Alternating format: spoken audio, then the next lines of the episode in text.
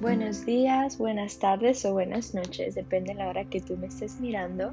Uh, yo me llamo Doneli Arias. Bienvenido a este primer episodio donde vamos a estar hablando de um, el primer capítulo del libro Latina Teachers um, por Glenda M. Flores. Este primer capítulo se titula From Americanization to Latinization. Um, se trata básicamente de la transición Del sistema escolar acerca de las maestras latinas. So, este capítulo fue muy interesante. Definitivamente la introducción me, emocionó mucho porque uh, empezó, empezó Flores hablando de, una abuela reaccionando a su hija hablar inglés, una abuela latina reaccionar a su hija hablando inglés. y su preocupación por, por, porque si esta niña está hablando inglés, no quiere la abuela que pierda um, su cultura mexicana, su identidad mexicana o latina, um, dependiendo de, cualquier raza o cualquier um, estado de los que somos.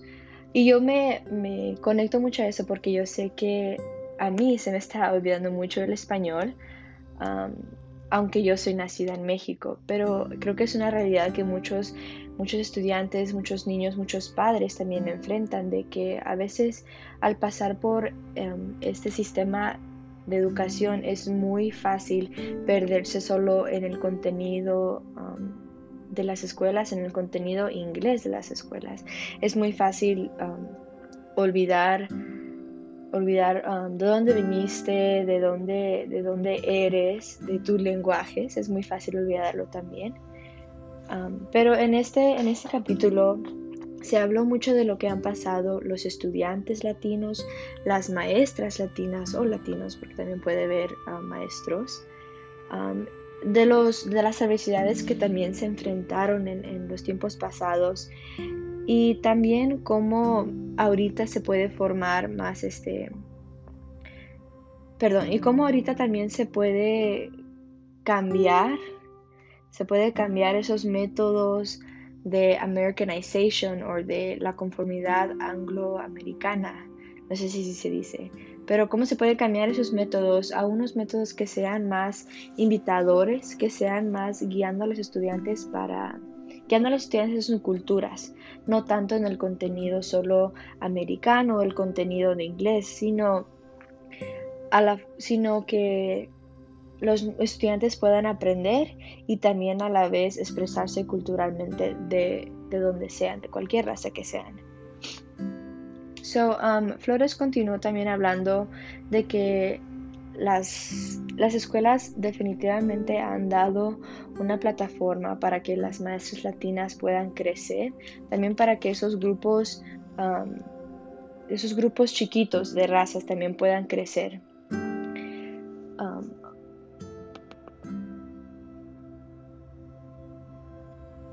También Flores hablaba también de que en muchos sistemas escolares o um, muchos, de muchos estados, que las maestras latinas o las maestras de diferentes razas, que son casi como, que son así como ejemplos a seguir para los, para los niños, tal cual para los padres, que son casi guías culturales en, esta, en esa forma, en que en que las cosas de las que pasaron esos maestros también pasan también por esos los estudiantes.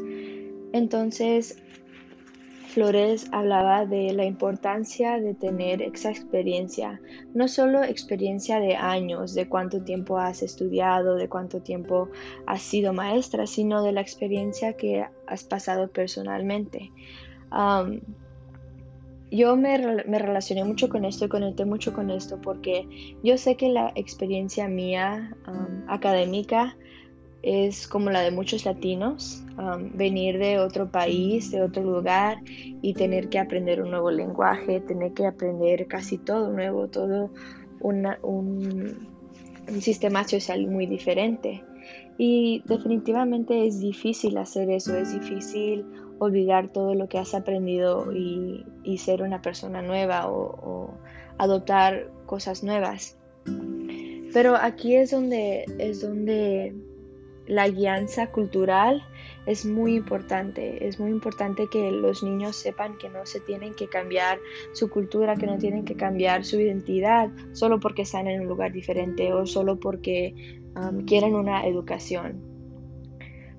Muchas de las veces las escuelas, vamos a decir las escuelas así, que tienen una población grande de, de los no sé si decir blancos eh, está, es apropiado, pero de las poblaciones más americanas, es muy, es muy, ¿cómo se diría? Es muy, vemos que muchas de las veces los estudiantes no, no, no, no se sienten confortables, no se sienten bien al estar rodeados de, de, um, americanos o de las personas blancas. Y creo que eso también se, da a, ver porque antes la segregación o la separación de estos estudiantes latinos se veía en las escuelas. Flores también mencionaba um, uh, momentos um, a mediados de los siglos del 20th century, antes del 20th century, que, que um, la, la, separación de los estudiantes de diferentes razas todavía existía. Um, que muchas de las veces los, los, latinos, los afroamericanos o los asiáticos estaban separados de, de esos estudiantes blancos solo porque a lo mejor no se veían, no se vestían bien o o no, no se miraban igual a los otros estudiantes. Podemos ver que había todavía separación. Y aunque había muchas cortes, muchas cortes del, muchos casos de la Corte Suprema que a veces le daban la razón a estos, a esas personas que estaban peleando la separación, le daban mucha razón, pero todavía vemos que la separación y las indiferencias todavía todavía se podían ver. Y este vemos también que Flores también dice que muchas veces usaron el lenguaje de, para una indiferencia. Vieron el lenguaje como, como tipo, como una...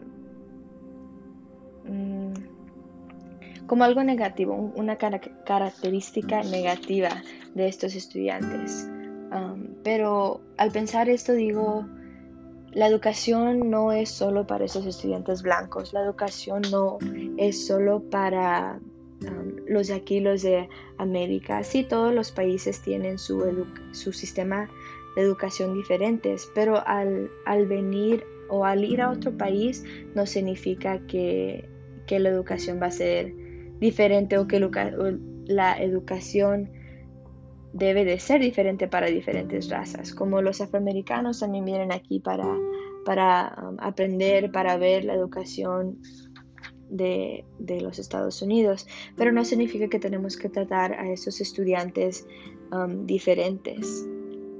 So, también en, este capítulo también se habló de las observaciones de Flores. ella también También habla de, de muchas veces lo que pasaron um, los estudiantes también latinos, de que antes tenían que pasar por unas escuelas y luego incorporarse a las escuelas regulares con otros estudiantes. Creo que esto es, um, es, muy, es, es, muy triste saber que los estudiantes de, tiempos atrás tenían que pasar por eso, tenían que pasar por, por otros medios para, para merecerse una, educación um, propia y, que beneficie a todos. Pero creo que estamos haciendo un buen trabajo en tratar de incorporar estos aspectos culturales, tradiciones. Creo que las maestras latinas están haciendo un estupendo trabajo en tratando de, de que los niños se sientan mejor de lo que están aprendiendo, que se sientan mejor desde sí mismos, porque también la educación no se trata de, de cuánto sepas del contenido académico que sepas, de tus grados. Um, esa es una de las cosas que, que se habla mucho de los grados, de los exámenes, pero la educación no se trata de eso, la educación se trata de tener, um, de tener motivación, de tener esa energía para seguir aprendiendo y no solo aprendiendo así del, del contenido académico como de matemáticas, del inglés, sino también aprender cómo uh, interactuar, cómo comunicarse también con, la sociedad, no solo en la escuela, sino también, también en situaciones sociales, como los, las maestras sirven, las maestras están ahí para enseñar a los niños esencialmente a cómo comunicarse con la sociedad, a cómo interactuar con la sociedad, tanto, como, tanto con el contenido académico y también con sus formas sociales, la comunicación también um, juega un... La comunicación también juega una parte grande en este, en este aspecto.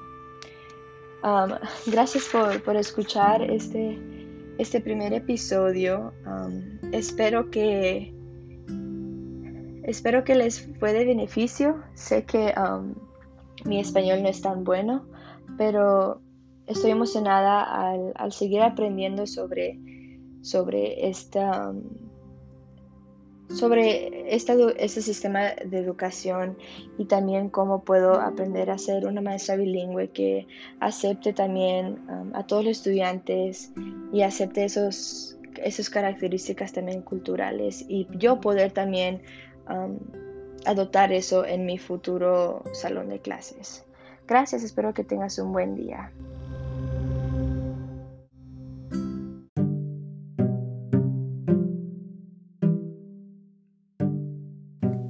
Hello, hello. My name is Donnelly Arias. Thank you for tuning in today to this first episode of Second Language Acquisition.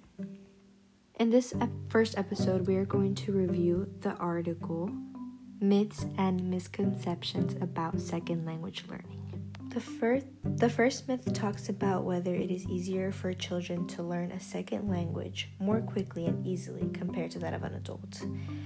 Many believe that children learn language faster than adults, and that a lot of children from other countries translate to their parents just because they're the only ones who have learned a language, or because they have gotten rid of their foreign accent. Most people like to argue that children learn language faster because their brains are more flex- flexible, because their brains are still developing, compared to adult brains, which are already developed. Psycho- psychological and social factors play a big role in the fact that children develop second languages faster. Um, it is much easier for a child to want to be motivated to develop a second language because they have an incentive or they have a reward that they're working towards, rather than adults who th- who are often shy and think that as long as they learn a few words and phrases, then they'll get their expression through. This article shows that there has been research proving that adolescents and adults learn faster. What does this mean for teachers? Teachers should not have high expectations for children who are learning a second language. Um, communicating with people your own age is definitely a lot easier and more comfortable. So, teachers should not ignore the fact that students sh- still get shy and still get anxiety when they don't know how to communicate with others. Myth number two the younger the child is, the more skilled they are in acquiring a second language. A lot of people think that the younger the kid is, the easier for them it is to pick up a second language just because they are practicing two languages simultaneously. Some investigations were done that proved that older children who learned second languages in the classrooms learn them more effectively. Pronunciation is one of the biz- biggest excuses for proving this mis- this myth or misconception. But truly, you don't want students to just pronunciate words correctly. You want them to actually acquire um, their cognitive meaning, the grammar. A child could be talking in two, two different languages but just being gibberish. Children should have to think about the cognitive meaning of words and the language. What does this mean for teachers?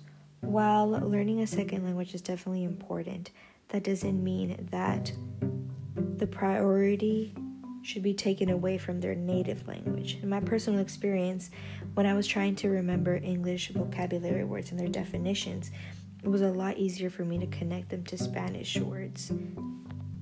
The third myth is the more time in spending a second language context, the quicker they learn the language. I have seen this firsthand when structured immersion is a strategy that a lot of districts and schools use because they think that putting a bilingual child in an English environment will basically make them adapt that English language. Mainly because they think that if a child is around people who speak English, then they'll pick up the, fa- the language a lot faster. Like I mentioned in the last myth, in my personal experience, I was in a bilingual classroom, so it was a lot easier to connect English and Spanish vocabulary words. Also, the article points out that it's a lot easier for students to learn English when they are creating connections between home and school, which is basically like these two languages children are more comfortable with the language and they are more willing and able to participate it to participate in it when they are comfortable with what they're learning. The fourth myth is children have acquired a second language once they can speak it. This kind of reminds me of the idea that children have acquired a second language once they pass a standardized test. Like we said in one of the earlier myths, it's not just about pronunciation, but about actually communicating and understanding what you are communicating. Um, grammar also has a big role in this. Children have to learn the different aspects of sentence formation and different grammatical elements. Teachers need to be careful with letting their students advance to higher level academic classes. Just because a student can speak in a certain language doesn't mean that they can write and read efficiently. The last myth is children learn a second language in the same way. Again, this reminds me of a previous experience. Often, when learning Spanish in a school, a lot of native Spanish speakers think that the education system teaches more of a formal Spanish, which is how culture plays a big role in how students learn a new language. A lot of social cues are because of these cultural aspects. Aside from cultural groups, there are also different ways that a child learns socially. Some children like learning with a group of people, other children like with a one on one conversation. Some students just like practicing on their own and then trying it out with other people. What does this really mean for teachers? Teachers should be more open minded when it comes to using different methods when teaching a different language. They have to be aware that cultural and individ- individual trends and learning styles are changing. Teachers should not be afraid to change up the same routine curriculum to fit the needs of these children. That was our talk for the day. I hope that you enjoyed it, and I cannot wait to keep talking about second language acquisition and keep learning about how how children learn these second languages and the methods that they're using nowadays. I hope you have a great morning, a great day, or a great night. Thank you.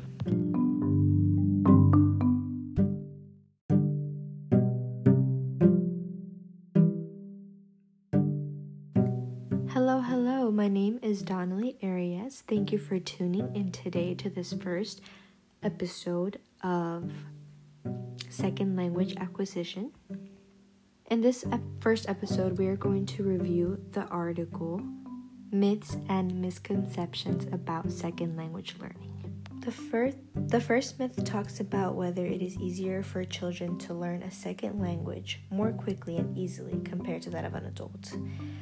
Many believe that children learn language faster than adults, and that a lot of children from other countries translate to their parents just because they're the only ones who have learned a new language, or because they have gotten rid of their foreign accent.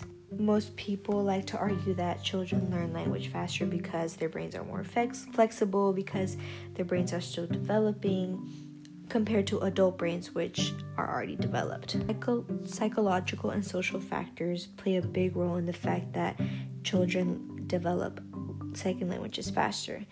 Um, it is much easier for a child to want to be motivated to develop a second language because they have an incentive or they have a reward that they're working towards, rather than adults who who are often shy and think that as long as they learn a few words and phrases, then they'll get their expression through.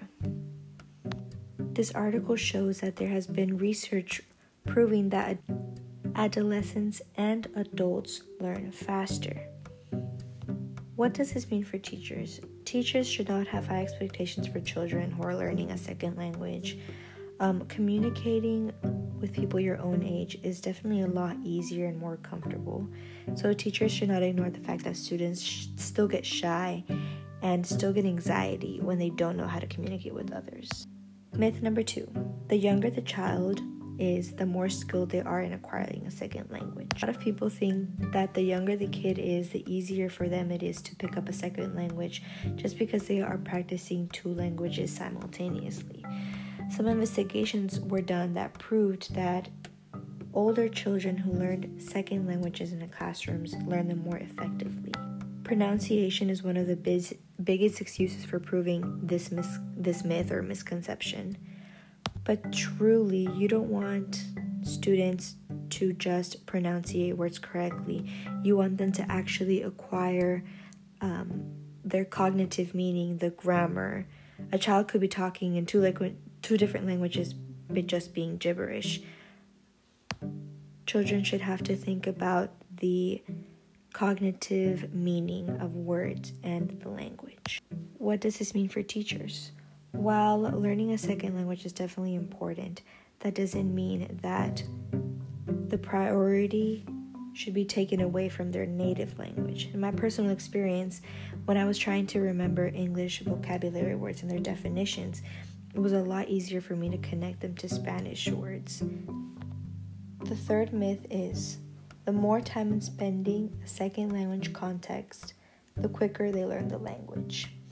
I have seen this firsthand when structured immersion is a strategy that a lot of districts and school use because they think that putting a bilingual child in an English environment will basically make them adapt that English language mainly because they think that if a child is around people who speak English, then they'll pick up the, fa- the language a lot faster. Like I mentioned in the last myth, in my personal experience, I was in a bilingual classroom, so it was a lot easier to connect English and Spanish vocabulary words.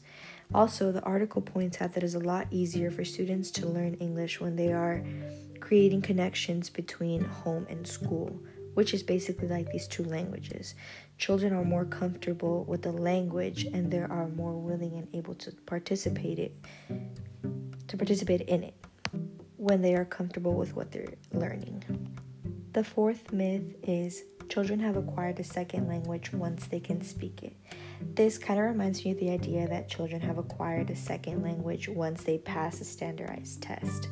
Like we said in one of the earlier myths, it's not just about pronunciation, but about actually communicating and understanding what you are communicating.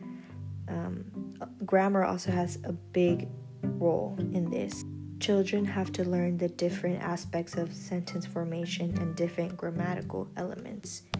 Teachers need to be careful with letting their students advance to higher level academic classes just because a student can speak in a certain language doesn't mean that they can write and read efficiently.